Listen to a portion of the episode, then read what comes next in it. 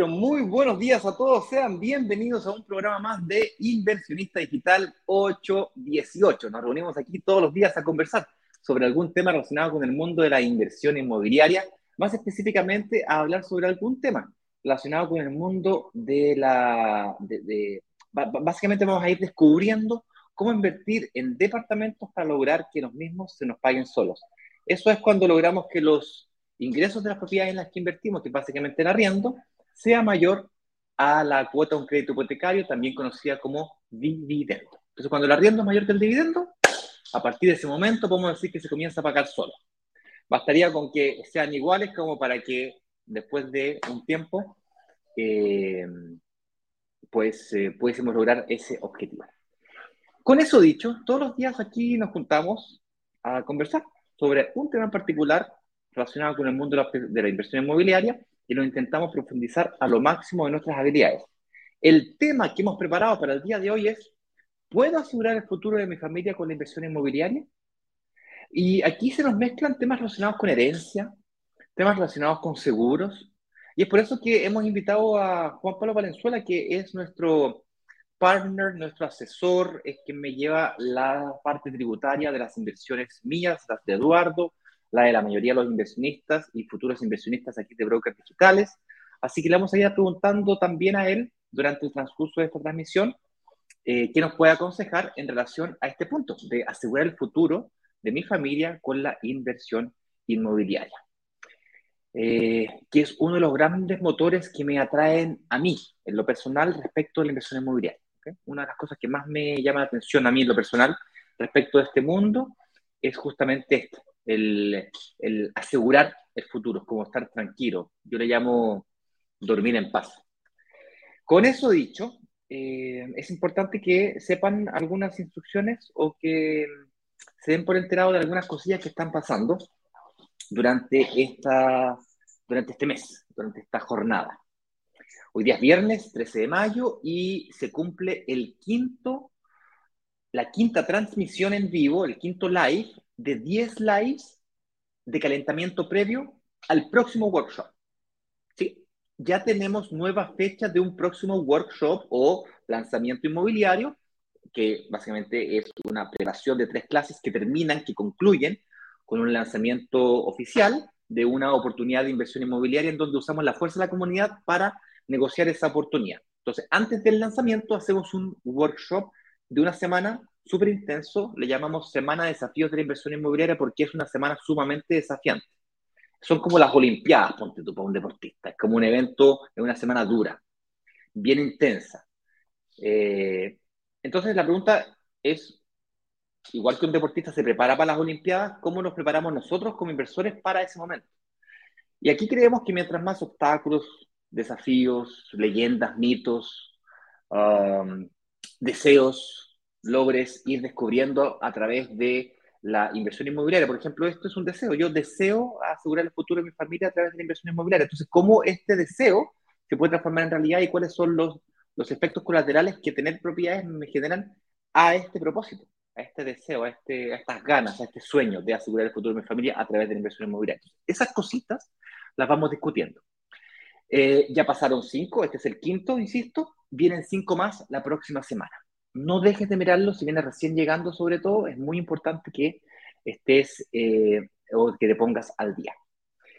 También me gustaría contarles de que el día de ayer cumplimos dos años de vida, estamos de aniversario de cumpleaños, estamos en cumpleaños feliz y por lo tanto estamos celebrando durante todo este mes y el próximo workshop o lanzamiento va a ser un lanzamiento entre comillas especial, no que los otros no lo sean, pero este va a tener la connotación adicional de ser un mes de aniversario y consecuentemente vamos a tratar de tirar la casa por la ventana y vamos a hacer algunas cosas extra. Literalmente, con Eduardo, yo y el señor director nos vamos a sacar la plata del bolsillo y la vamos a tirar, entre comillas, a la chumi. Pero quienes se la van a ganar van a ser aquellas personas. Lo vamos, a, lo vamos a hacer de una forma tal que aquellas personas que se ganen ese premio, ese bono, ese beneficio extra, eh, se lo ganen aquellas personas que pasen por el proceso. El que más se prepara, más posibilidades tiene de ganar, y como en la tele. El que, más participa, más posibilidades tienes de ganar. Y participar no es otra cosa que ver estos lives, eh, luego vienen las clases en el, durante el workshop y tal. Las fechas, días y horas de las clases del workshop las puedes encontrar en una página que hemos llamado Página de Bienvenida e Instrucciones, que tiene un video de instrucciones, una, unos, eh, nuestra historia, eh, muchos testimoniales y tal. Um, y para acceder a esa página, lo único que tienes que hacer es pedir acceso a la comunidad. Si entraste a la comunidad y saliste, puedes volver a pedir acceso, no hay ningún problema. La gente que está en Instagram lo puede hacer a través del perfil de la cuenta. Cuando terminemos, se va al logo, al loguito, al logotipo, y ahí va el perfil de la cuenta y un enlace, te lleva una botonera. El señor director aquí va a poner una wincha a partir de ahora que les va a dar, eh, durante todo el programa, disculpa, que les va a decir cómo pedir acceso a ese brokersdigitales.com slash workshop. El que esté perdido, fíjate la página web, hay un letrero gigante que dice workshop, pide tu acceso, ¿vale? Eh, y también puedes pedir acceso a través de ese canal. Oye, pero no todo puede ser clase, no todo puede ser tan, tan teoría, también nos gusta la práctica. Una cosa, ¿sabes por qué se llama workshop? Alguien sabe, ¿no? Work de trabajo, una semana de work, y shop, las semanas que vienen, compramos. Entonces, una semana intensa de conocimiento, le agregamos estas dos semanas de preparación, pero finalmente es una semana muy intensa de conocimiento. Y la siguiente semana es de compra, de shop. Eduardo le gusta el shop este que hace. No, no es ese. Es de shop de compra, ¿ok? Eh, y detrás de esas compras y de toda esa experiencia hay historias. Están ustedes detrás de todo esto. Hay, hay vidas, hay familias. Y hoy día nos va a tocar la suerte de conocer eh, la familia de Fernanda Salazar, que de alguna manera pasó por este proceso. Que la preparación, que el live, que la clase 1, que la clase 2, que el workshop, que el grupo de WhatsApp, que no se entiende nada. Le va a preguntar, ¿qué la detenía a invertir? Qué es lo que vio en los workshops, qué es lo que vio, qué, qué, fue lo que logró ver que antes no, que la hizo tomar la decisión de invertir, en qué invirtió, por supuesto, a qué se dedica y qué le diría a alguien que está pasando por este proceso. Así que conozcamos, señor director, inmediatamente la historia de Fernanda Salazar.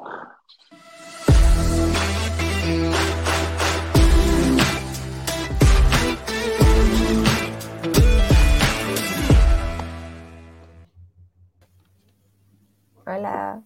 Hola Fernanda, ¿cómo estás? Bien, ¿y tú? Muy bien. La gente de Instagram, espero, coméntenme si es que se logra escuchar mi voz y la voz de Fernanda, por favor. Cuéntame un poquito, Fernanda, ¿cómo estás primero que todo? Bien, aquí feliz de que sea viernes. feliz de que sea viernes, nuestros cuerpos lo saben. Sí, totalmente. Oye, muchas gracias por levantarte temprano el día de hoy y acompañarnos en esta transmisión especial donde eh, esperamos conocerte un poquito mejor. No, muchas gracias. Cuéntanos, ¿cómo te llamas? ¿A qué te dedicas? Cuéntanos un poquito más de ti. Bueno, eh, mi nombre es Fernanda Salazar y eh, soy account manager en una agencia de marketing digital. Así que por ese lado manejo campañas. Así que esto del proyecto eh, lo hice con mi pareja, que no pudo estar presente hoy porque estaba a estar trabajando. Entonces, eh, bueno, nosotros nos metimos en este, en este tema de broker digital. Buena. Juntos. Y cuando dices juntos, ¿invirtieron los dos en el mismo departamento o cada uno en un departamento por separado? Eh, los dos juntos, se dio la opción, porque igual, bueno, tengo 25 años y fui egresada, me titulé el año pasado, entonces igual estoy recién comenzando esto de, trabajar, del, del, ambiente laboral y todo esto. Entonces igual yo como personalmente no estaba capacitada al 100%, pero sí en mi pareja podíamos optar por esta opción de poder los dos invertir al departamento. Genial, Fernanda. Oye, y cuéntame, ¿en qué estaban cuando de pronto le empezamos a aparecer por internet haciendo las magias del algoritmo o te enteraste por algún amigo conocido que te pasó la recomendación? ¿Cómo fue eso? Eh, bueno, mi pareja y yo estábamos hace rato que queríamos invertir en algo, eh, queríamos buscar alguna inversión que fuera eh, eficiente, se podría decir, y y hemos buscado hartos métodos y hartas cosas y justo calzó esto de las inversiones inmobiliarias que a él le encanta y a mí igual. Entonces eh, dijimos, ¿por qué no partir ahora ya nomás? Pues, de tirarnos nomás. Pero más que nada eh, queríamos algo que pudiéramos a, futuro y que se pudiera ver a futuro, más que nada. Queríamos algo conciso y que tampoco ejerciera tanto esfuerzo personalmente. Oye, y si lo tenían tan clara, ¿ustedes nunca pensaron en la casa propia primero? ¿No les pasó por su mente siquiera? Eh, sí, por supuesto, yo estoy buscando eso, ese es mi objetivo principal, pero, eh, sí, mi objetivo principal, pero bueno, el tema de la pandemia, eh, tantas cosas que pasaban, igual las inseguridades y todo el tema, y, igual te hacen dudar de esto. Y generalmente yo creo que, no sé, a mí me pasaba que las personas me decían, no, que eres muy joven, o no, que esto eh, igual es una inversión, es un paso y no deberían hacerlo así a la ligera. Y, y nada, yo creo que más que nada igual es informarse y esta plataforma o, esto, o estas características de clase y esas cosas nos enseñan a no tener tanto miedo en este mundo, porque igual es como boca de todos, pero al fin y al cabo la información es lo que te da más seguridad a que podamos invertir y esas cosas. Interesante, ¿eh? o sea que de, alguna manera tenían un poquito de miedo, tenían ganas, ¿La tenían, tenían claro que querían hacerlo, no sabían exactamente cómo hacerlo entonces. Y las clases, tú dices que fue lo que te ayudó. Eso fue lo que ¿Y qué viste en las clases? ¿Cuál clase? ¿Te acuerdas de algo en particular que te haya llamado la atención? Bueno, el tema, yo creo que muchas veces me decían del pie, el pie, que no, que el pie tenemos que pagarlo al tiro, de que eh, los bancos no te van a aceptar o que no sé, siempre te van a poner peros y todas estas cosas. Entonces uno siempre decía así como chuta, ¿no? Eh, cuático. Entonces como que, eh, bueno, las clases como que bueno, igual mi pareja como que se metió hacia full y me decía, mira, es que esto podemos hacer y todo, y yo así como, ya, bacán. Y, y, como que me fui informando de que igual hay formas de poder pagar los pies, eh, hay formas de poder optar o opciones variadas, que no sea simplemente un banco, que puede ser una mutual, que pueden ser diferentes cosas que igual uno se va relajando y tranquilizando un poco en el tema, porque igual, eh, bueno, no ve las noticias y son todas las cosas horribles, entonces como que al fin y al cabo uno no ve las cosas positivas y, igual nos muestra como todo, amplia, nos amplía toda la visual para poder optar o no. Genial. Oye, ¿y, cómo te ves en el futuro? ¿Cómo te planteas? Eh, eh, me, hablaste que querías comprar la casa propia, pero ¿cómo, cómo lo ves? ¿Cómo, ¿Cuál es el camino que pretendes recorrer para llegar a eso? Bueno, nosotros igual optamos por, ahora optamos por un departamento que fuera mixto, que si en algún minuto nosotros lo necesitáramos, pudiéramos tenerlo y, y, poder optar por usarlo si es que podemos hacerlo. No es el que vamos a usar de por sí, pero lo que optábamos también esto del IVA, que va a ser un caso ahora también, eh, van a hablar mucho del tema. Eh, también nos llamó harto la atención de, que podíamos optar por ese IVA y que ese IVA podíamos hacerlo como otro pie y ese pie nosotros pretendemos que podría ser para nuestro, nuestro hogar, entre comillas, nuestra definición de hogar. Buena. Y dime una cosa, ese, mm, ¿en dónde invertiste al final? Invertí en el de los Andes, en el que está en Quinta Normal. En Quinta Normal Los Andes, bueno. Excelente, me encanta ese. Oye, y finalmente, pero no menos importante, ¿tú qué le dirías a alguien que de alguna manera ya pasó por este, o sea, está llegando este, a la comunidad o lleva un tiempo acá y tiene los mismos miedos que tú, que, que, todo el mundo le dice que es terrible, que los bancos, mm. que, que, es una decisión súper mega importante y que cabe, y tiene, está lleno de incertidumbre, de miedos y de no, entiendo lo que pasa acá tampoco. ¿Qué le recomendaría? Bueno, yo creo que una de las cosas es quitarle el miedo de que si tiene una platita guardada eh, es mejor invertirla. Yo creo que eso también me lo aprendió mucho de mi pareja, que es como lo mejor posible es invertir y seguir invirtiendo, porque al fin y al cabo estás moviendo la plata. Y y quitarle el miedo de que uno se informe lo suficiente para que uno se pueda sentir seguro. Pero igual de, de repente hay que tirarse. No, después de igual de, que nos tiramos, igual la gente nos decía, pero es que igual puede ser un riesgo. Siempre, no, siempre va a ser un riesgo. Nunca va a ser todo ganado, si no sería muy fácil. Pero el tema es arriesgarse y bueno, eh, igual esto uno está acompañado, o sea, ustedes igual nos acompañan entonces en todo el proceso. Entonces igual es la forma como más tranquila de poder eh, tirarse en ese sentido. O sea, no, y si uno no se tira, pucha, deberían tirarse para que se suelten y vayan manejando otros negocios, y igual siempre va a haber riesgo, que no haya miedo. Qué bonita. Oye, Fernanda, me encantó conocerte. Mándale un abrazo grande a tu pareja. Los felicito por, los felicito a él y a ti por eh, superar ese miedo, por esa valentía, porque valiente no es el que no tiene miedo. Valiente es el que, a pesar de los miedos, se atreve, los supera, los controla, los administra y cruza el río. Se mete al agua, lo cruza, porque no hay forma de cruzarlo. Yo los puedo llevar hasta la orilla, pero el que tiene que nadar hasta el otro lado eh, son ustedes. Así que felicidades. Eso. Muchas gracias, muchas gracias a todos por el apoyo y bueno, también a Sofía, que es la que también nos guió en el proceso eh, de filmar y todo, y, no, siete también, porque de verdad nos da confianza, nos informan, cualquier duda te la, te la responden y siempre tratan de, de dar lo mejor en ese sentido, de que pueda ser la mejor opción para uno. Así que eso. Genial. Última pregunta, Fernanda. ¿Podemos usar, tu imagen, tu entrevista, tu historia en otros de esos videitos que hacemos nosotros para tratar de inspirar a otras personas eventualmente? Sí, obvio, porque yo siento que, eh, bueno, para invertir no hay edad, porque yo tengo 25, y las ganas. Yo creo que son más las ganas y que otras personas puedan optar por esto, yo feliz. Así que no hay problema. Genial. Muchísimas gracias por eso. Fernanda, tú tienes la misma edad de mi hija, fíjate. Ella también invirtió la convencí, al igual que eh, tú, ella también se quiere casar con su pareja y también quiere, quería invertir, ella quería la casa propia. Le dije, hija, mira, yo te sugiero que mires estas clasecitas, te las voy a dedicar a ti.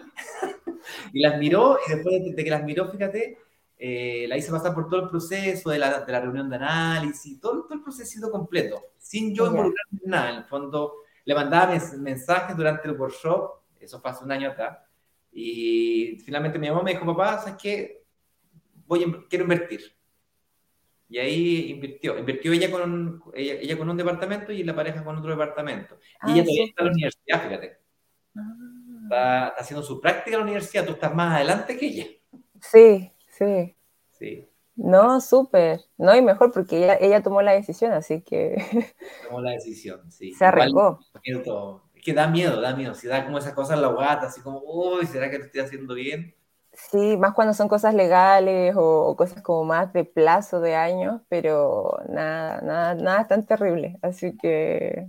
¿verdad? Eso. No conocerte, tienes un tremendo futuro por delante, aprovechen esa juventud y esa visión que no son, son muy pocos los, los que lo ven, pero una vez que lo ven, no lo pueden dejar de ver. Espero que lo compartas con el resto de tus amistades para que ellos también puedan, puedan verlo. Sí, muchas gracias. Chao, Fernanda, que estés muy bien. Chao. Chao.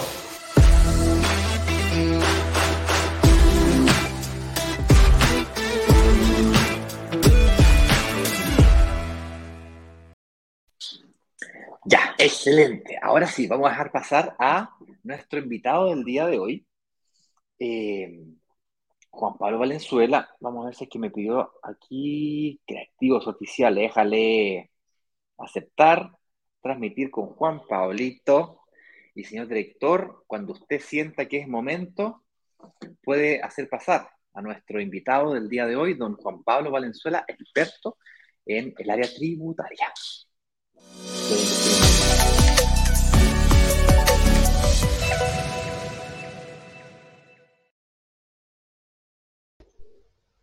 Ahí sí, ¿cómo estás Juan Pablo? Hola Ignacio, bien y tú, ¿cómo estás? Muy bien, yo te escucho perfectamente bien, veo que tú también me escuchas. Ahí lo voy a que verifique que se escuche bien también en Instagram. Cualquier cosa nos avisa. Juan Pablo, eh, muchas gracias por acompañarnos en esta transmisión. Eh, yo sé que sacarte tu rutina diaria tienes una enorme cantidad de compromisos, así que eh, muchas gracias por eso. Vamos a tratar de aprovechar tu tiempo y tu valiosísimo conocimiento en lo, que nos queda de esta transmisión. El tema del día de hoy, Juan Pablo, es, eh, ¿puedo asegurar el futuro de mi familia con la inversión inmobiliaria? Aquí se nos mezcla, Juan Pablo, todo este tema de la herencia, qué pasa si me, si me muero, qué pasa si es que ¿Qué pasa con mis ahorros si me muero? ¿Qué pasa con mi apartamento si me muero? ¿Qué pasa con los arrendatarios si me muero? ¿Qué pasa si es que no me muero pero quedo inválido y no puedo seguir pagando el, crédito hipotecario? Ese tipo de cosas son las que le dan eh, miedo a los inversionistas y no, entienden bien cómo funciona, por un lado, el tema de los impuestos a las herencias o las herencias en sí, y tampoco entienden muy bien cómo es que los créditos hipotecarios, cómo funcionan los seguros que están asociados a los hipotecarios. Lo otro que también me, me, llamó muchísimo la atención, hace poco tiempo, hace como tres semanas atrás, me llegó una pregunta eh, que no me llega tan habitualmente esta pregunta, es poco común. Hay preguntas que son frecuentes, que las tenemos súper eh, eh, identificadas, pero hay unas que no son tan frecuentes. Y la pregunta es, ¿qué pasa con mis ahorros si es que yo pago todo el pie y aún no saco el crédito hipotecario y me muero? Ah, perfecto. ¿Ok? es bien poco frecuente esa pregunta. Es muy poco frecuente porque nadie, nadie está pensando, nadie se quiere morir. Pero es partiendo de la base que nadie se quiere morir, eh, es una posibilidad cierta, o sea, te puede pasar. Y por lo tanto, mm, prevenir o prepararse para eventuales escenarios como ese, a mí me hacen sentir más tranquilo, más, me hacen dormir en paz. Yo no sé si te pasa a ti, pero... Sí, claro.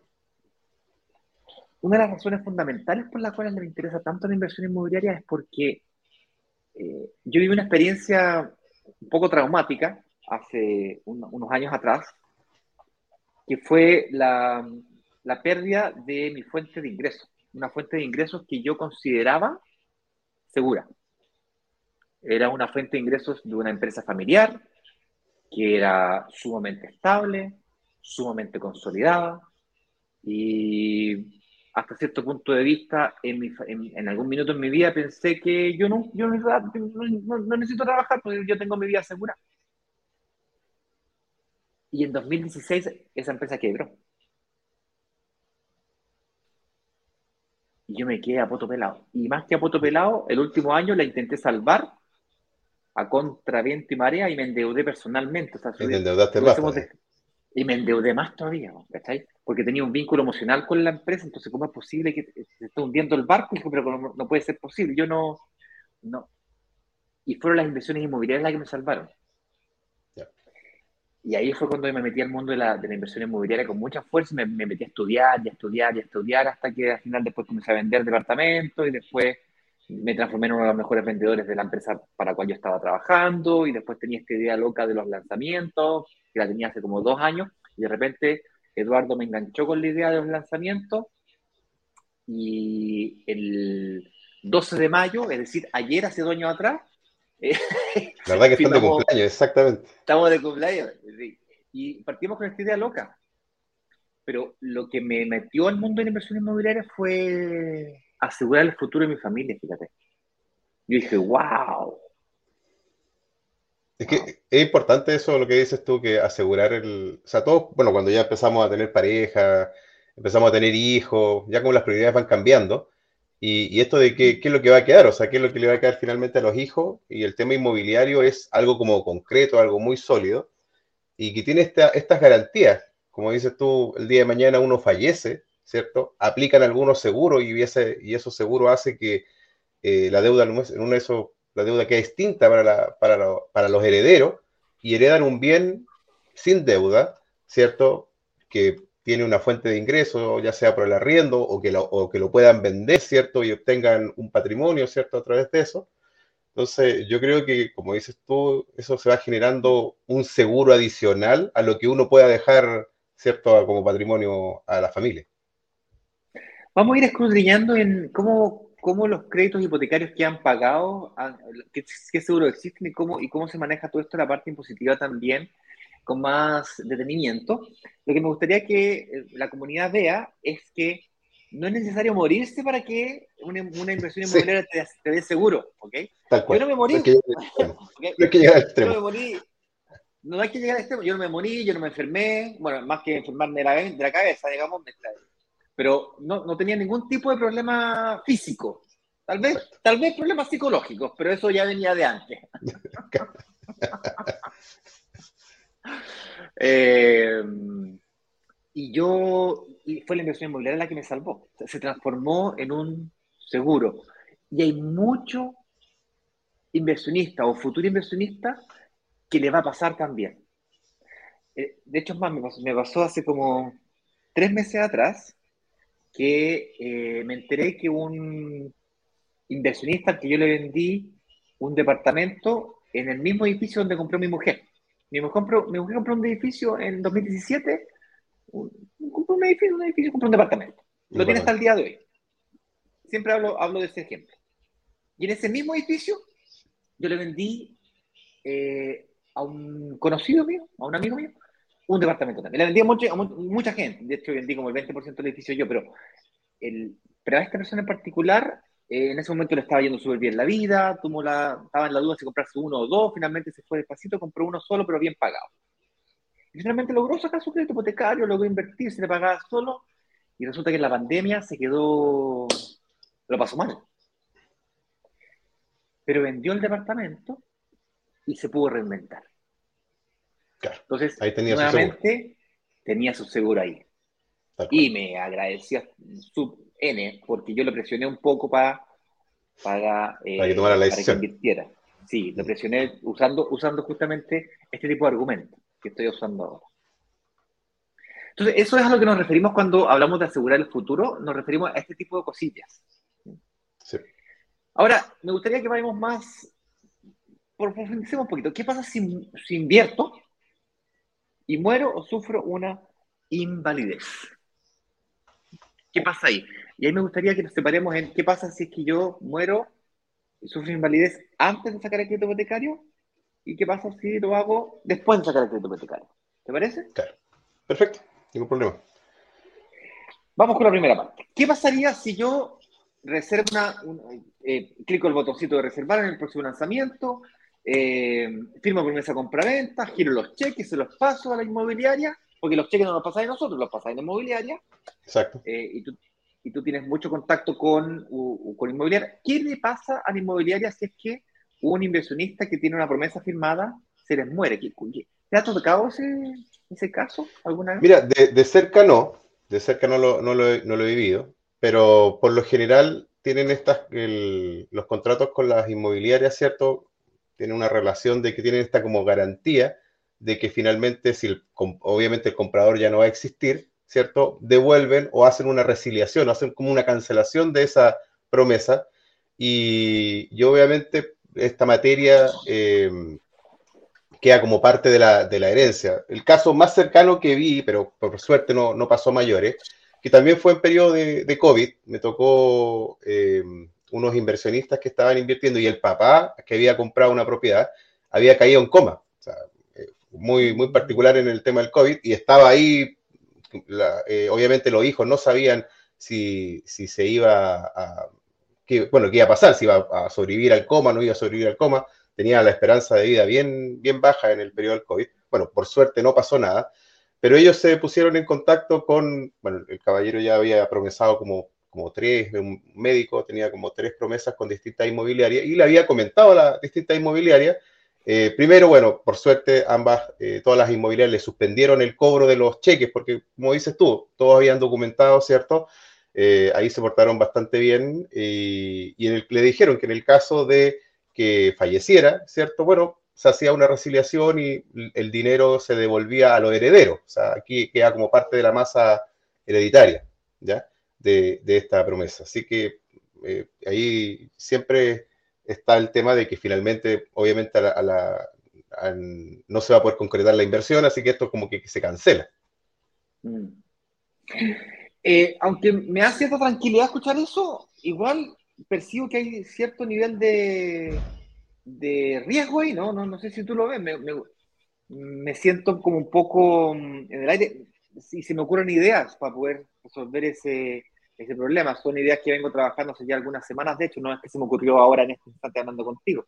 Y es que nosotros podríamos, ya sea a través de inmobiliaria o a través de compañía de seguro, hacer alguna especie de alianza en donde asociamos la firma de la promesa a algún tipo de seguro. Un seguro de 3.000 UF eh, cuesta 30 mil pesos.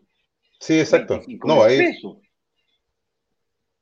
Entonces, asociar a una promesa compra-venta, a un seguro por el valor que venga total de la que venga incluido un seguro, más allá de que tú me devuelvas el pie o no a la inmobiliaria, igualmente yo puedo eh, siniestrar la póliza en caso de, de, siniestro, digamos. De, como lo que de, fallecimiento, claro, exactamente.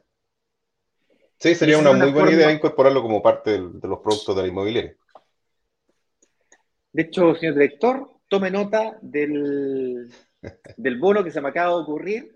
A ver si lo colocamos ahí como, idea para, el próximo lanzamiento, a ver si lo podemos incorporar eh, como idea. Dentro, del abanico de ideas que estábamos trabajando, anótese esa para que no se me olvide, después pasan muchas cosas. Dime, Juan Pablo. No, es, no, te decía que me parece una idea excelente, porque si bien es cierto, la mayoría de los seguros se activan cuando tú tienes el crédito hipotecario, ¿cierto? Eh, el, previo, no hay más allá de solamente salvar el pie nomás, recuperar el dinero, ¿cierto? que eh, tal cual, exactamente.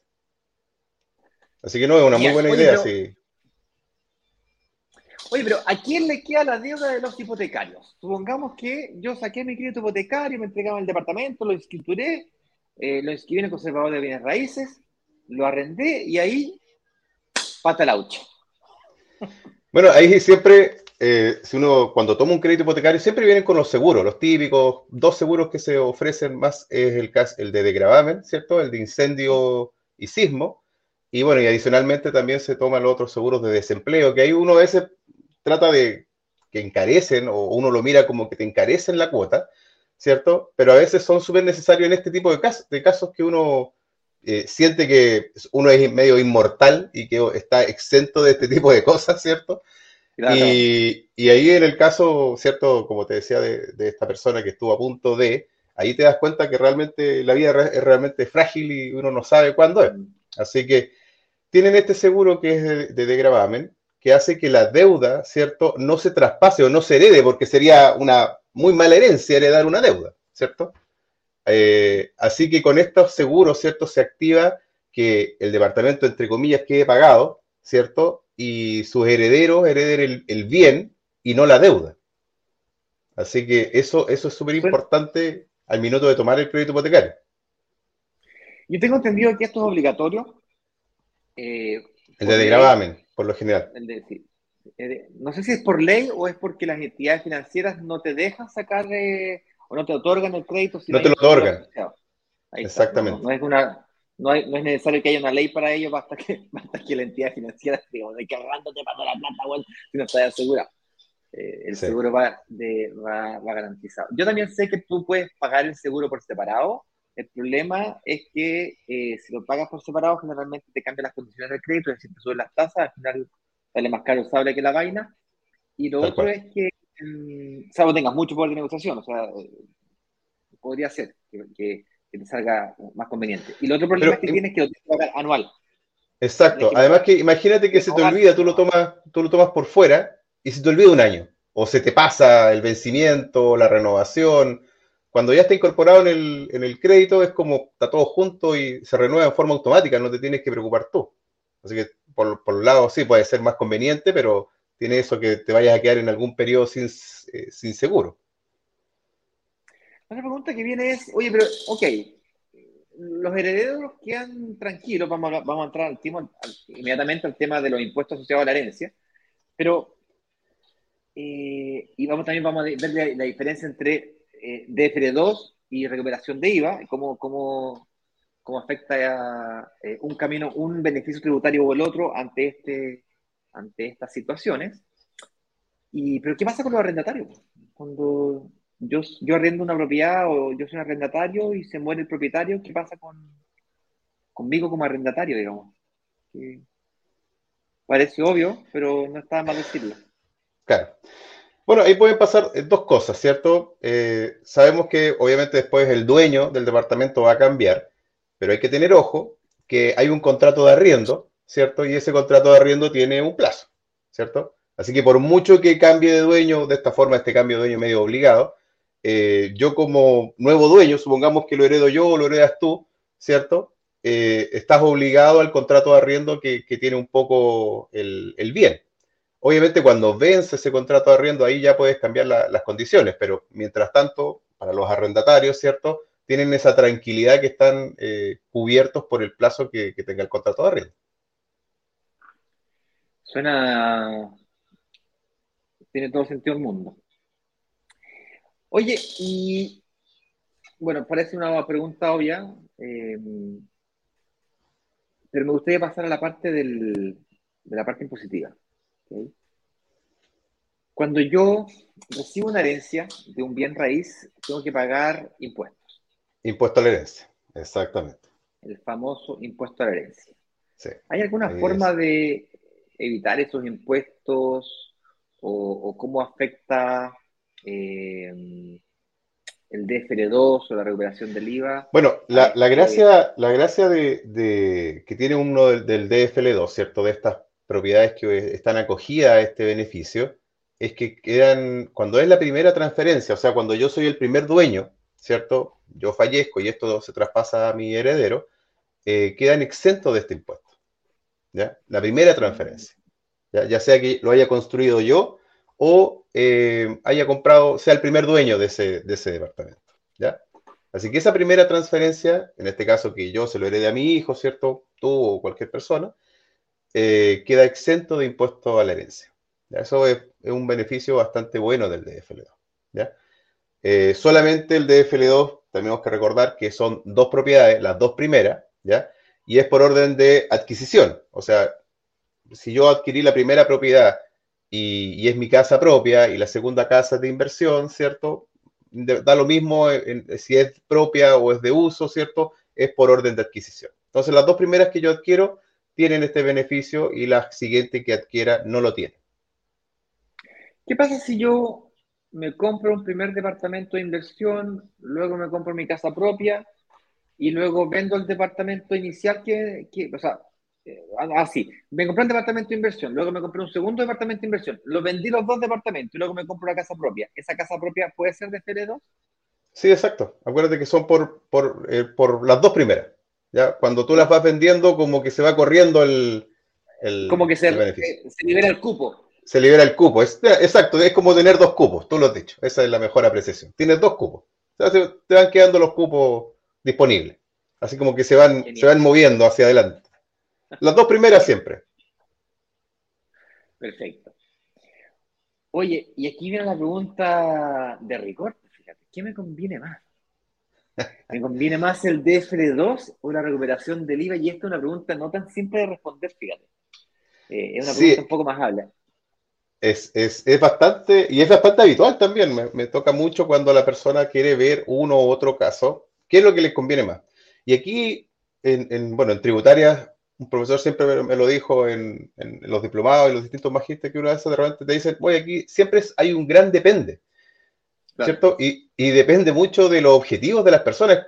Tú bien lo explicabas, ¿cierto? Que depende qué es lo que yo quiero hacer con el dinero, depende cuál es mi plan de, compra, depende si es que yo estoy buscando generar un patrimonio, ¿cierto? Como lo que estábamos conversando recién, generar un patrimonio eh, eh, inmobiliario, entonces hay un gran depende, ¿ya? ¿Por qué? Porque por lo general los beneficios que tiene el DFL2 eh, son beneficios de carácter más tributario, ¿cierto? Que buscan que no pagar impuestos, básicamente.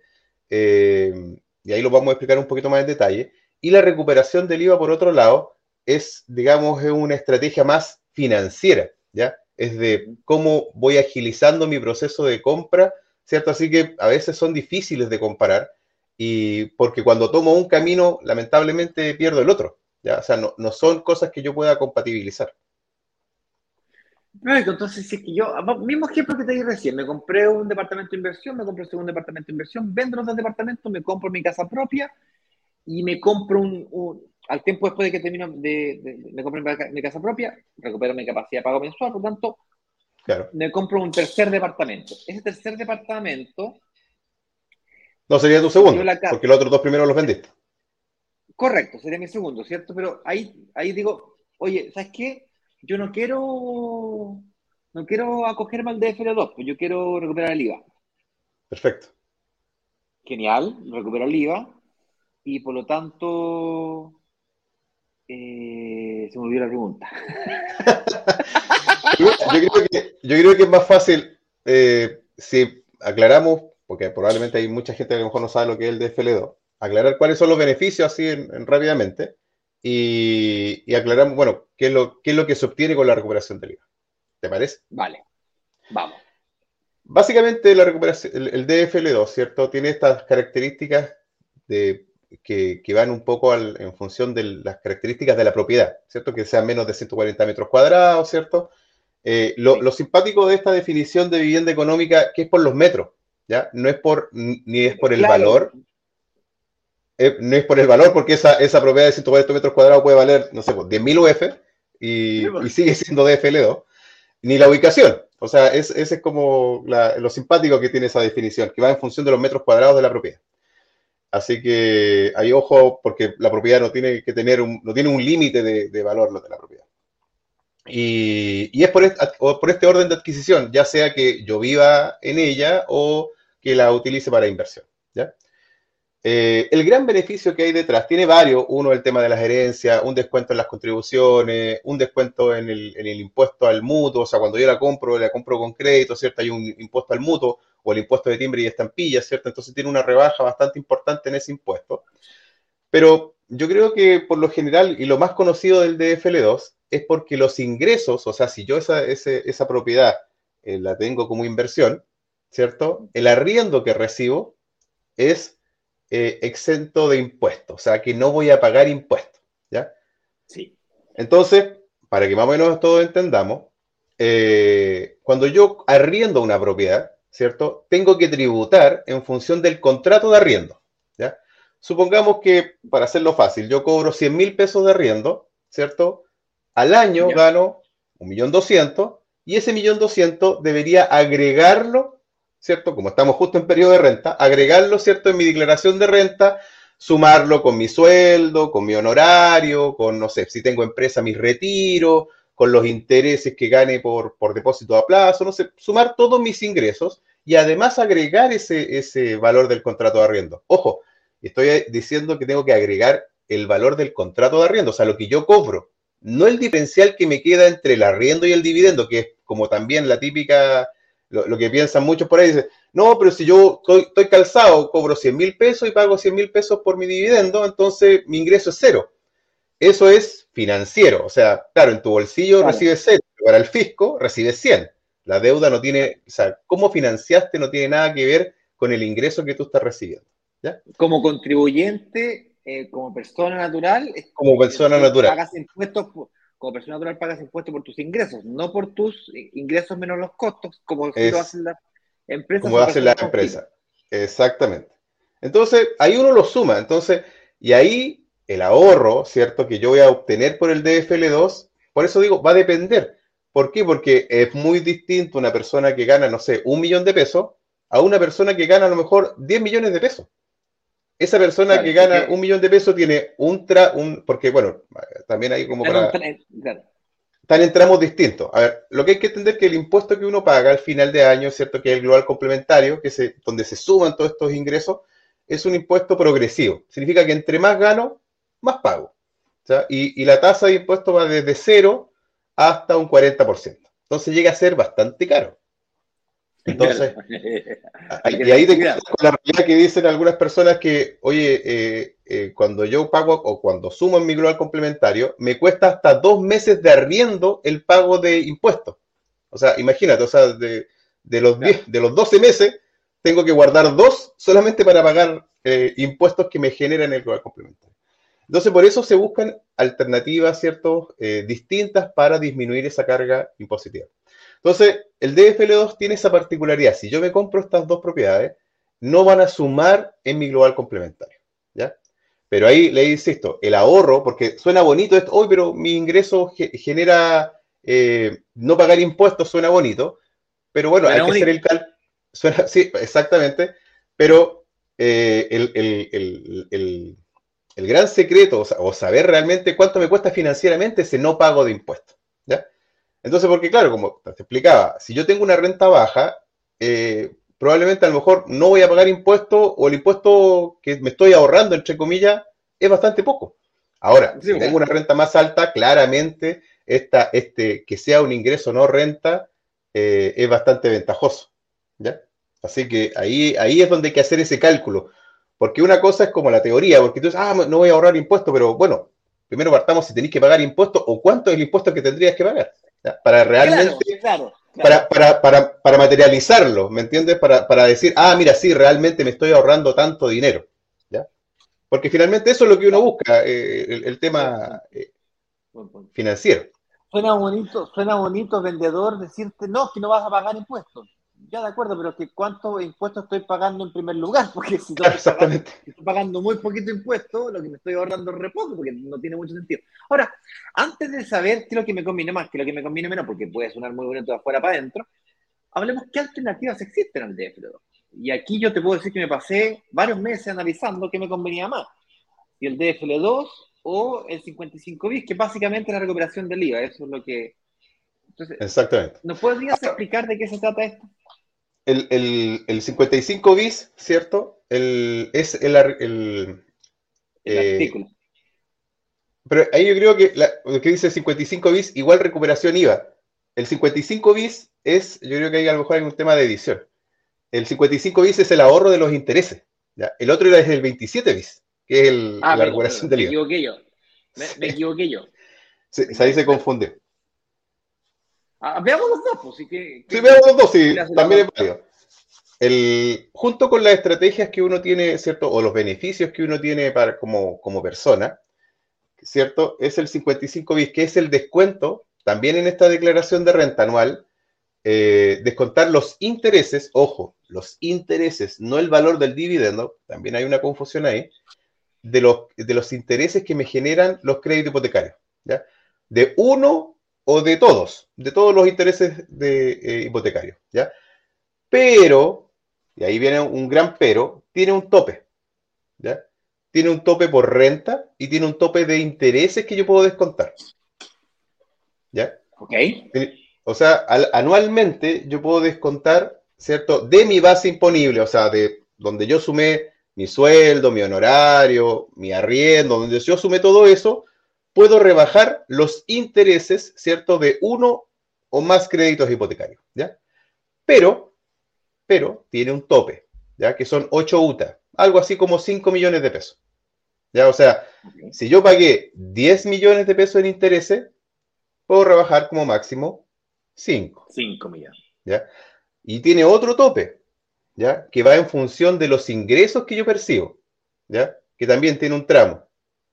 ¿Ya? Hasta como 50 millones puedo aprovechar el 100% de la rebaja. De 50 a 90 millones aproximadamente, ¿cierto? Porque también está en, en, UTA. Ingresos totales anuales. Anual, exactamente. entre 50 y 90 millones de pesos ¿cierto? Si mi sueldo o mi suma de ingresos está en ese rango, lo descuento proporcional. Ya hay una tabla, no vamos a entrar en detalle, pero entendamos que es proporcional. O sea, no voy a aprovechar estos 5 millones, sino que se van a ir disminuyendo. Y si gano por sobre 90 millones de pesos, puedo rebajar cero. Ya, pero para ganar 90 millones de pesos tenés que ganar como 6 millones de pesos al mes. Sí, exacto, un sueldo, como dirían por ahí, reguleque. Ah, un sueldo para comenzar, eh, para comenzar eh, a calentar motores, digamos. Claro, exactamente. Pero, pero bueno, existen esos tramos porque, bueno, estamos hablando en términos generales, ¿cierto?, de, cómo afecta este tema. También a veces, y ahí hay que ver la conveniencia, el 55 bis es conveniente sí, si me encuentro, obviamente, cuando lo puedo aprovechar al 100%, ¿cierto? Pero ojo, descuento solamente los intereses de los créditos hipotecarios, no eh, el dividendo completo, que también ahí se genera una confusión. Y de nuevo, ¿en qué me va a beneficiar ese descuento? ¿Cierto? ¿De cuánto impuesto pago? Porque si mi sueldo es bajo y yo rebajo esto, a lo claro, a lo mejor, a lo más voy a tener una devolución de impuesto del impuesto único que pagué por, no sé, por mi sueldo, por ejemplo. Supongamos que tengo una pura fuente de ingreso, soy, trabajo en forma dependiente, con un contrato de trabajo, ¿cierto? Entonces, a lo más que voy a recuperar es parte de ese impuesto que todos los meses me fueron descontando en mi liquidación de sueldo, y con esta rebaja de, los intereses, como tengo que volver a recalcular y mis ingresos anuales van a disminuir, eh, voy a recuperar parte de ese impuesto único que la empresa me fue descontando mensualmente. ¿Ya? De nuevo, entonces hay que materializarlo en realmente cuánto, cuánto estoy aprovechando de ese beneficio. ¿Ya? Y por otro lado, ahora sí, vamos a hablar del 27 bis. vamos a hablar del 27 bis que ese sí es la recuperación del IVA. Ese sí es la recuperación del IVA. Entonces, existe un beneficio, y aquí vamos a hacer una separación, que es un beneficio para empresas, ¿ya? Y ahí tú me vas a decir, pero Juan, como diablo accedo yo si yo soy persona a una empresa, ¿cierto? A los beneficios de la empresa. Pero acá no es que sea, eh, y ojo, cuando hablo de una empresa se tiende a confundir con una persona jurídica, ¿ya? O sea, ser una sociedad, una SPA, una limitada, una IRL. Yo puedo ser, yo puedo ser empresa con mi root, o sea, con mi root de Juan, con el root de Ignacio, eh, ¿cierto? Yo puedo también ser empresa, ¿ya? Pero eso lo vamos a aclarar después. Yo soy así. Exactamente, tú eres así. O sea, existe una división ficticia para el servicio de impuesto interno que se llama el empresario individual, ¿ya? O persona natural con giro, que me permite ser empresa sin tener que crear una persona jurídica, ¿ya? O sea, y tributar con los beneficios de las empresas. Pero ¿en qué consiste? con mi. Con tu root, exactamente, con tu root, porque hay que recordar que el que está comprando, ¿cierto? Va a ser Ignacio con su root, al que le dieron el crédito hipotecario es a Ignacio con su root. Entonces, como eso no se puede alterar, tenemos que adecuar, ¿cierto?, esa, eh, esa figura tributaria. Y esa figura tributaria es netamente con el servicio de impuestos internos. O sea, eh, al único que le interesa es para saber cómo yo voy a pagar mi impuesto es a través de esta figura tributaria. ¿ya?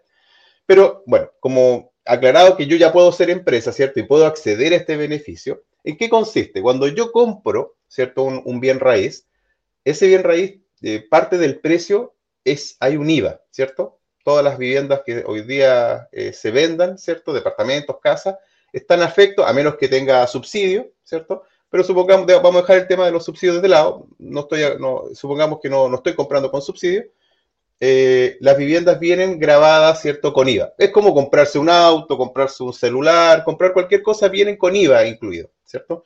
Ese IVA lo pago yo como comprador, ¿cierto? Porque está incluido en el precio, en el precio. Entonces, a través eh, de, utilizar este vehículo siendo empresa, yo puedo recuperar, ¿cierto? ese IVA, el 100% del IVA. Hay un beneficio tributario que, impulsa a la empresa a hacer inversiones, ¿ya? Eh, porque no es solamente para inmuebles, si, hablamos de empresas en general, cualquier activo fijo, que se llaman activos fijos de los que me sirven para producir, imaginemos que yo me compro una oficina, un galpón, compro maquinaria, compro vehículos, ¿cierto? En términos grandes, eh, como el, Estado incentiva que los socios no se lleven el dinero, sino que lo dejen dentro de la empresa para que muevan la economía, eh, me permite recuperar ese, ese dinero que yo estoy invirtiendo a través de la recuperación del IVA. Ahora, si lo llevamos a la, parte de, los inmuebles, el inmueble se considera una inversión, ¿cierto? ¿Por qué? Porque yo lo, voy lo estoy comprando para arrendarlo, ¿cierto? No lo, no lo estoy comprando para vivir. Así que eh, me dan este beneficio de poder recuperar el IVA de esa compra, ¿ya? Pero, ¿cierto? Hay una condición adicional que aparte de ser empresa, lo tengo que arrendar amoblado, ¿ya? Para que esté grabado, ¿cierto? El arriendo con, IVA. Y eso me va a permitir recuperar aproximadamente dentro del valor del, precio de, que yo compré, eh, digo aproximado porque eso no se sabe hasta que te facturan, entre un 15 y un 17% del precio que yo estoy pagando por ese bien raíz o que estoy promesando, ¿ya? ¿Y por qué digo que no es exacto? Si probablemente todos sabemos que la tasa de IVA es un 19%, es porque cuando en, el precio de la venta del bien raíz hay un porcentaje que es exento de IVA, que es el terreno, ¿ya? Entonces, como eso no se sabe hasta que te facturan, uno más o menos puede calcular el potencial que uno tiene eh, de recuperación, sacándole entre un 15 y un 17% que no es menor. Ahora, ya más o menos la experiencia a mí me dice que cuando una persona compra una propiedad y ha dado el 20% de, de pie, que es por lo general la, típica, el estándar, ¿cierto? El desde, eh, recupera de ese pie que colocó el, el 50%, o sea, recupera la mitad del pie. No es menor. O sea, imagínate que te demoraste, no sé, pagaste ese departamento, lo compraste muy en blanco, ¿cierto? Y estuviste financiándolo durante tres años con cuotas mensuales, y a los seis meses de comprado ese departamento tienes ya la mitad del pie, o sea, como que te ahorraste un año y medio para tu segunda compra, ¿ya? Entonces, ¿y, por qué digo que es financiera? Y, cuando uno puede eh, incorporar esto,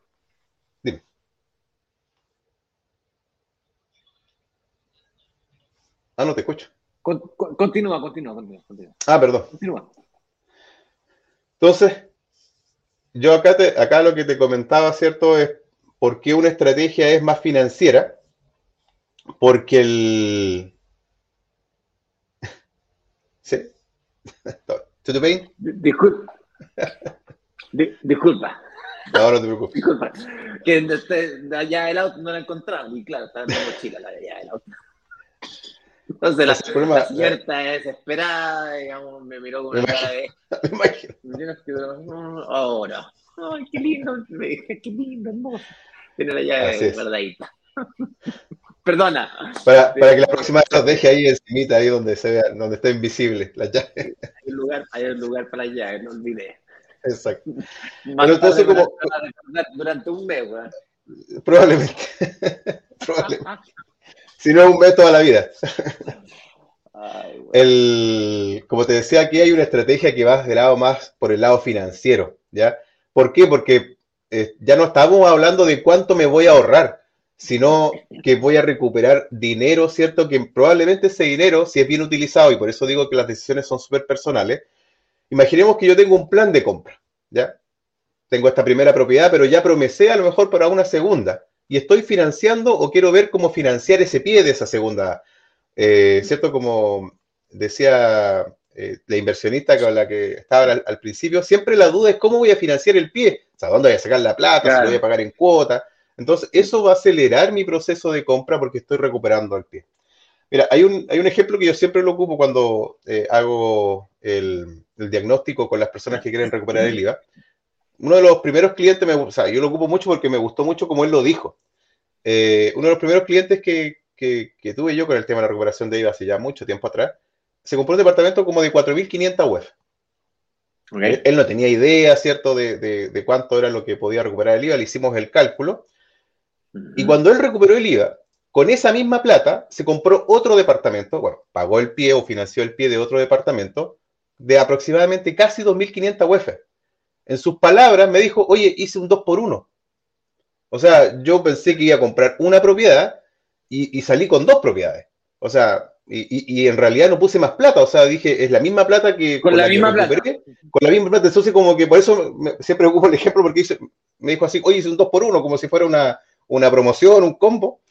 Entonces, porque claro, finalmente le hizo, volvió a dar, a, trabajar esa misma plata que él recuperó en la compra de otro bien. Entonces, en vez de tener un departamento de, o, tener un patrimonio de 4.500 UF, hoy día tiene un patrimonio, ¿cierto?, de 7.000 UF. 7.000 claro, UF. Entonces, y, y hizo trabajar el mismo dinero. Entonces, por eso digo, aquí hay una estrategia financiera, no de cuánto me voy a ahorrar anualmente, ¿cierto? No, aquí finalmente hay una, estrategia que se implementa, ¿cierto?, con mi objetivo.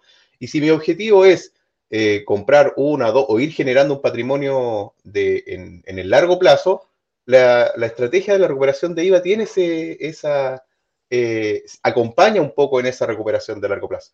Ahora, te podría colocar un ejemplo más extremo, así, pero ya es con, adrenalina. Una persona que se compró 10 departamentos, ah, recuperó 10. Hizo la típica compra simultánea. Eh, y con la recuperación de esos 10, se compró 2, pero al contado. Así los pagó. O sea, en vez de 10, tiene 10 con deuda y 2 sin deuda. Entonces, 10 con los que queda dividendo, arriendo justo, y dos que le generan un ingreso, ¿cierto? Al 100% que recibe de su... Entonces, y su estrategia era re, sencilla. Me dijo, eh, mira, yo pretendo vender estos 10 y después volver a repetir la misma operación. Y así hasta que tenga 10, 100% pagado. Suena bonito en, la teoría. En la teoría, eh, Exacto. Mucha adrenalina, mucho riesgo, pero también es una estrategia válida. ¿Me entiendes? Entonces, vale. Pero, pero por eso, y si, bueno, si nos vamos a lo más simple, ¿cierto? Si yo estoy comprando mi primera inversión, ¿cierto? Departamento, y realmente no tengo muy claro si voy a seguir comprando eh, eh, más adelante, ¿cierto? O quiero tener un, digamos, un desarrollo más lento con respecto eh, a, a, mi, a mi patrimonio inmobiliario, claramente los beneficios del DFL2 se me hacen mucho más atractivos, son mucho más simples, ¿cierto? Todo eso. Pero si por el lado contrario, yo tengo un plan de compra y ya estoy promesando varias, varias propiedades, ¿cierto? Y, tengo que ver entre que una cosa es el financiamiento por el lado hipotecario, que lo puedo resolver, ¿cierto? Como ustedes lo han conversado con las mutuarias, ¿cierto? Haciendo una combinación entre mutuario y banco. Eh, pero la otra parte viene desde mi bolsillo, o sea, cómo voy a financiar lo que no me, lo que no me financia el banco, es cómo voy a eh, poder ir pagando los pies. Entonces, me aliviana un poco la carga, tributa, la carga perdón, financiera, esta recuperación de IVA. ¿ya? Ahora, lo importante, la recuperación de IVA no es un regalo, no es un dinero, ¿cierto? Un subsidio, un bono, sino que yo finalmente en algún minuto ese... ese es plata tuya. Esa plata, ¿cierto? Eh, la voy a tener que devolver.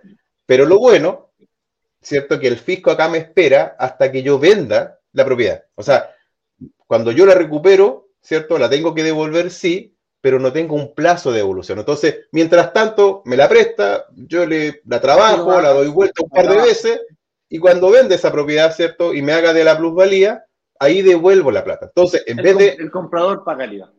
Y el comprador paga el IVA también, es, también es una, buena apreciación. Entonces, pero lo interesante acá es que, por eso digo, una estrategia financiera, como probablemente a lo mejor voy a vender en cinco años más, adelanto un poco de ese dinero de, la, de esa venta futura, trabajo con ese dinero, ¿cierto? Y después lo vendo. O sea, porque la estrategia sería más lenta, o sea, tendría que vender para poder recién tener capital ¿cierto? Para ir a recién hacer una, siguiente compra. Acá estoy haciendo una estrategia eh, un poco más financiera. Entonces, claro, son dos caminos completamente distintos. Obviamente, si tomo uno, dejo de lado el otro, eh, pero depende mucho, ¿cierto?, de cuáles son mis objetivos como, como inversionista.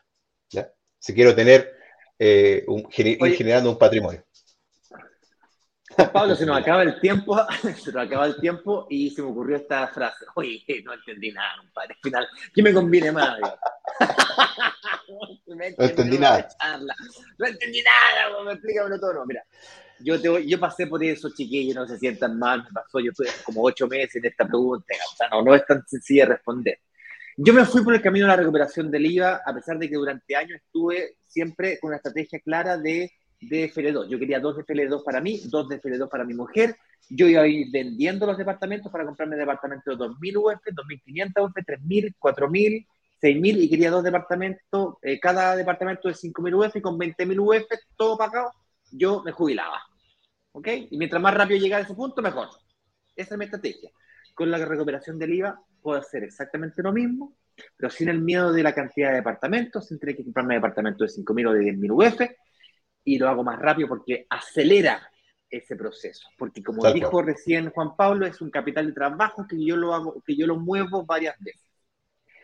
Con eso dicho y volviendo al tema del día de hoy, que estaba relacionado con el tema de la seguridad y asegurar mi familia y el tema de la herencia, tengo una idea que es en relación con cómo yo puedo, si es que yo me voy por el lado de la recuperación del IVA, cómo yo puedo evitarme el pago del impuesto de la herencia, porque uno de los beneficios del del, eh, ¿cómo se llama esto? ¿27 bis? no, no, del, del DFL2, es de que yo soy exonerado del pago de impuesto de herencia, por lo tanto es un beneficio importante que me haría dudar. De hecho, en su momento me hizo dudar a mí sobre ese punto. Entonces, la, la, estrategia que yo voy a seguir para poder realizar esto es que esos departamentos que yo tengo o que tendré, se los voy a entregar a un fondo de inversión inmobiliaria cuando sea el momento, por supuesto. Y si es que me muero, ese, esos departamentos simplemente, eh, yo estoy traspasando una cuota, ¿me explico? Los departamentos no son más míos, son, ah, mis herederos ganan la cuota del fondo. Ah, perfecto. ¿Me entiendes? Te entiendo, exactamente. Sí, entonces con eso me ahorro el, el, el no sirve para casas, ni para terrenos, ni porque tiene que ser, el fondo de inversión inmobiliaria tiene que tener, eh, generar rentas con los departamentos para el arriendo, ¿ok? Pero si yo tengo mis inversiones inmobiliarias asociadas a productos que son orientados a la renta, como los departamentos que se van pagando solos, esos departamentos yo se los puedo entregar al fondo de inversión para que si me muero, no tengo que pagar los impuestos de la herencia. Y además que han pagado porque a su vez la hipoteca está asociada al, al, seguro de gravamen, etcétera, etcétera, etcétera. Entonces, esta construcción de, un fondo de inversión inmobiliario para poder hacer ese giro es la estrategia que al menos yo voy a utilizar para poder asegurar a mi familia y que no paguen impuestos. Lo intenté hacer con mi padre, fíjate. Pero en el caso de mi padre no se puede porque él tiene dos grandes terrenos. Tiene una casa gigante, un ah. elefante blanco y tiene una casa en el lago, que está gigante, las dos cosas valen un montón de plata, pero no aplica para... No, el, fondo de inversión inmobiliaria no le interesa ese tipo de... No, le interesa lo que genera renta. Lo que genera renta, y ninguno de los dos genera renta. Eh, tendría que ser locales comerciales, eh, oficina, departamento en arriendo. Oficina, departamento en arriendo, locales comerciales. Esos tres ítems son los que más. Eh, lejos el que la lleva es el, departamento. Señores y señores, señor director, vamos a pasar a cinco minutitos de pregunta. Elija dos o tres para responder. Se nos pasó la hora. Lo que pasa es que el tema del IVA siempre es tan delicadito, tan, tiene tantas vueltas, esto, tantas aristas. Así es. Y Nicole Pandonado nos pregunta, si ingreso persona natural con giro, compro, vendo, etc. y en algún momento quiero ponerle fin a ese giro, ¿cuáles serían los pasos a seguir? ¿Qué pasa con los departamentos? ¿Debo pagar algo? Buena pregunta, fíjate, no me había hecho nunca. Mira, una de las cosas que tenemos que entender que si yo voy a colocar término de giro, ¿cierto? Es primero si devolví, como te dije, el si yo hice recuperación de IVA, probablemente va por ahí la pregunta, si hice recuperación de IVA, ¿cierto? Eh, tengo que haber devuelto ese IVA, ¿ya? Porque si yo puedo, tengo que cerrar este, esta persona natural con giro, ¿cierto? Eh, lo primero que van a decir, sí, perfecto, usted la puede cerrar, pero veamos si tiene alguna deuda fiscal. Entonces te van a decir, oiga, todavía no me ha devuelto el dinero y lo tengo que devolver. Entonces, acá sería lo ideal haber vendido todas las propiedades, haber pagado ese impuesto, ¿cierto? O no sé, si tengo el flujo suficiente, pagar ese impuesto y poder hacer el término de giro, ¿ya? O sea, no voy a poder hacer eh, término de giro a esta figura tributaria si es que no he pagado todo eso, ¿ya?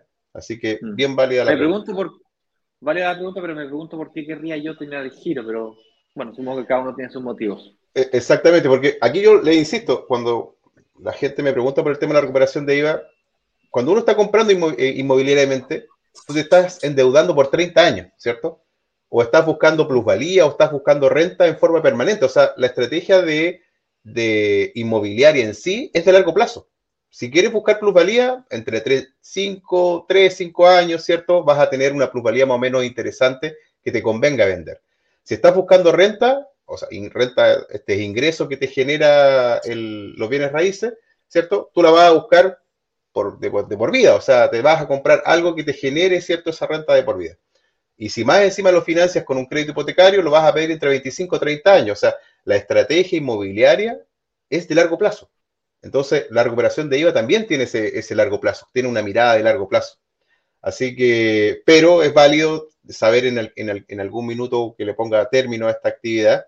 Eh, tengo que primero de haber, eh, tener calzadas las cuentas con, el fisco y ahí voy a, ahí voy a poder hacer término, término de giro. Interesante. ¿Qué más preguntas nos piden por aquí? Nicole Maldonado ¿y si fallezco como persona natural con giro, los herederos siguen con ese giro o no es necesario? Bueno, ahí pasa un tema que hay que eh, colocar, se pasa por un, proceso que se llama la sucesión, que es cuando después de que muero, ¿cierto? La continuidad de, la empresa o de la actividad. No es necesario ponerle término de giro, eh, hay un plazo donde esto puede continuar, ¿ya? Eh, muy probablemente ahí voy a tener que eh, eh, ir poniendo término en, el tiempo, pero no es necesario al minuto de, que la persona fallezca, ¿ya? es parte de la masa hereditaria lo que el patrimonio que tiene la persona, ¿cierto? Ya sea como empresa o como persona como física, fuera de la, empresa, o sea, que el patrimonio que tenga en forma personal, ¿ya? Así que, pero no es necesario ponerle término de giro o terminar eso porque hay un periodo que se llama la sucesión, que es la continuidad después de los herederos, ¿ya? Y después de eso, bueno, se ve si realmente, dependiendo de lo que quieran los herederos, ¿cierto? Si se coloca término, se vende, se liquida y se reparte la masa hereditaria. Última pregunta, señor director, porque estamos sumamente pasados en la hora. Plasma Salud nos pregunta, hola, buenos días. Tengo una consulta. Si estoy comprando mi primera vivienda con subsidio del DFL2, supongo, DS2 sale aquí, pero DFL2 supongo que será que se refiere al DFL2. Y a la vez comencé con una pyme. ¿Cómo debo comprar la propiedad para rebajar el IVA de la propiedad? Gracias. Me están mezclando las cosas, pero. Sí, es como medio enredado. A ver, a ver, entendamos. si es subsidio, ¿cierto? Probablemente la compra de esa propiedad no ah, paga no, es un subsidio, subsidio DS2, perdón. Sí, por eso. DFN2. Si es, si es subsidio probablemente tal, si es subsidio como tal, no es muy probable que no, no, paga IVA, de verdad, no, no paga IVA. Y, y el, bueno, las compras con subsidio también tienen ciertas restricciones que no se puede arrendar, ¿cierto? Que son finalmente son para vivienda. Eh, así que realmente ahí como que no se, no se, no se hace esa, esa combinación. Eh, ahora, si yo, obviando la parte del subsidio, ¿cierto? Eh, si yo tengo una pyme, eh, como dice la persona acá, con mi RUT, o sea, porque también esto, esta, figura del empresario individual no es solamente para el tema inmobiliario, sino que yo podría desarrollar cualquier actividad, ¿cierto? Como con esa figura del empresario individual. ¿Podría agregar una compra de una propiedad? Sí, sí, siempre y cuando mi actividad eh, principal, ¿cierto?, sea afecta a impuestos. Podría ser lo que se llama una ampliación de giro.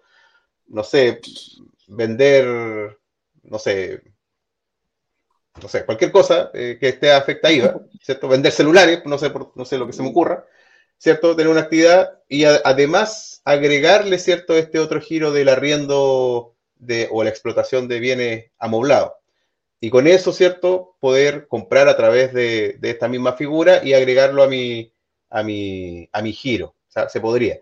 Pero ojo, ahí el subsidio no, no, no aplica con, bienes con subsidio. Siento que por ahí va la pregunta realmente.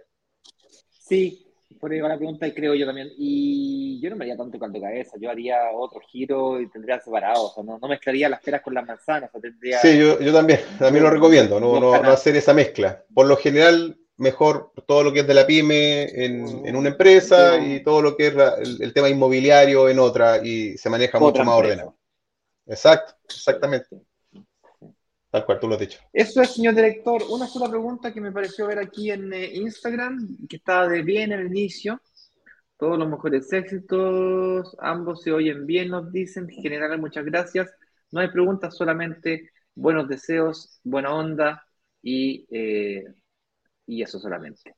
Señoras y señores, yo les mando a todos ustedes una excelente tarde, o sea, excelente viernes, perdón, para que tengan una excelente tarde y con ello descansen o tengan su merecido descanso. Este fue el último de eh, la primera semana de cinco lives, nos quedan cinco más y comenzamos con la semana de workshop. Será un workshop interesante, ya ahí se han ido soplando algunas cositas que vamos a ir creando distintas y espero que la compañía de Juan Pablo Valenzuela les haya ayudado de alguna manera a ir aclarando un poquito más respecto al mundo de la inversión inmobiliaria y específicamente respecto de los impuestos asociados a la inversión inmobiliaria.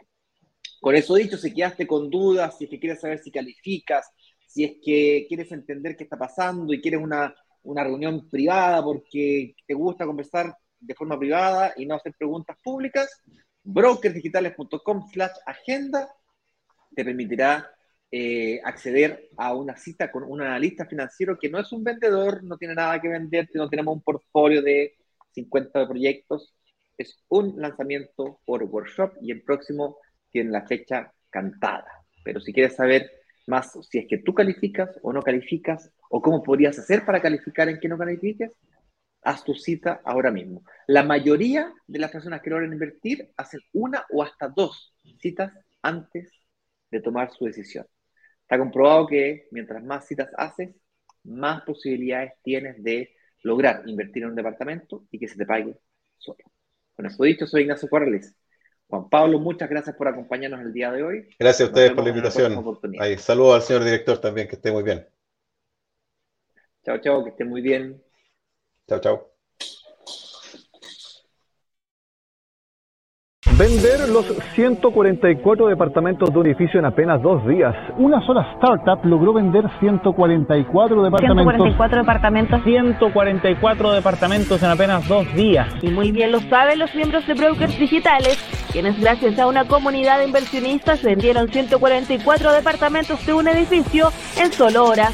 La comunidad tiene el poder de negociación, igual que un gran fondo de inversiones que es capaz de comprar y negociar consecuentemente un edificio completo cuando se abre la, opción de reservar, en cuestión de 48 horas, 24 horas, todos los, todos los departamentos del edificio son reservados.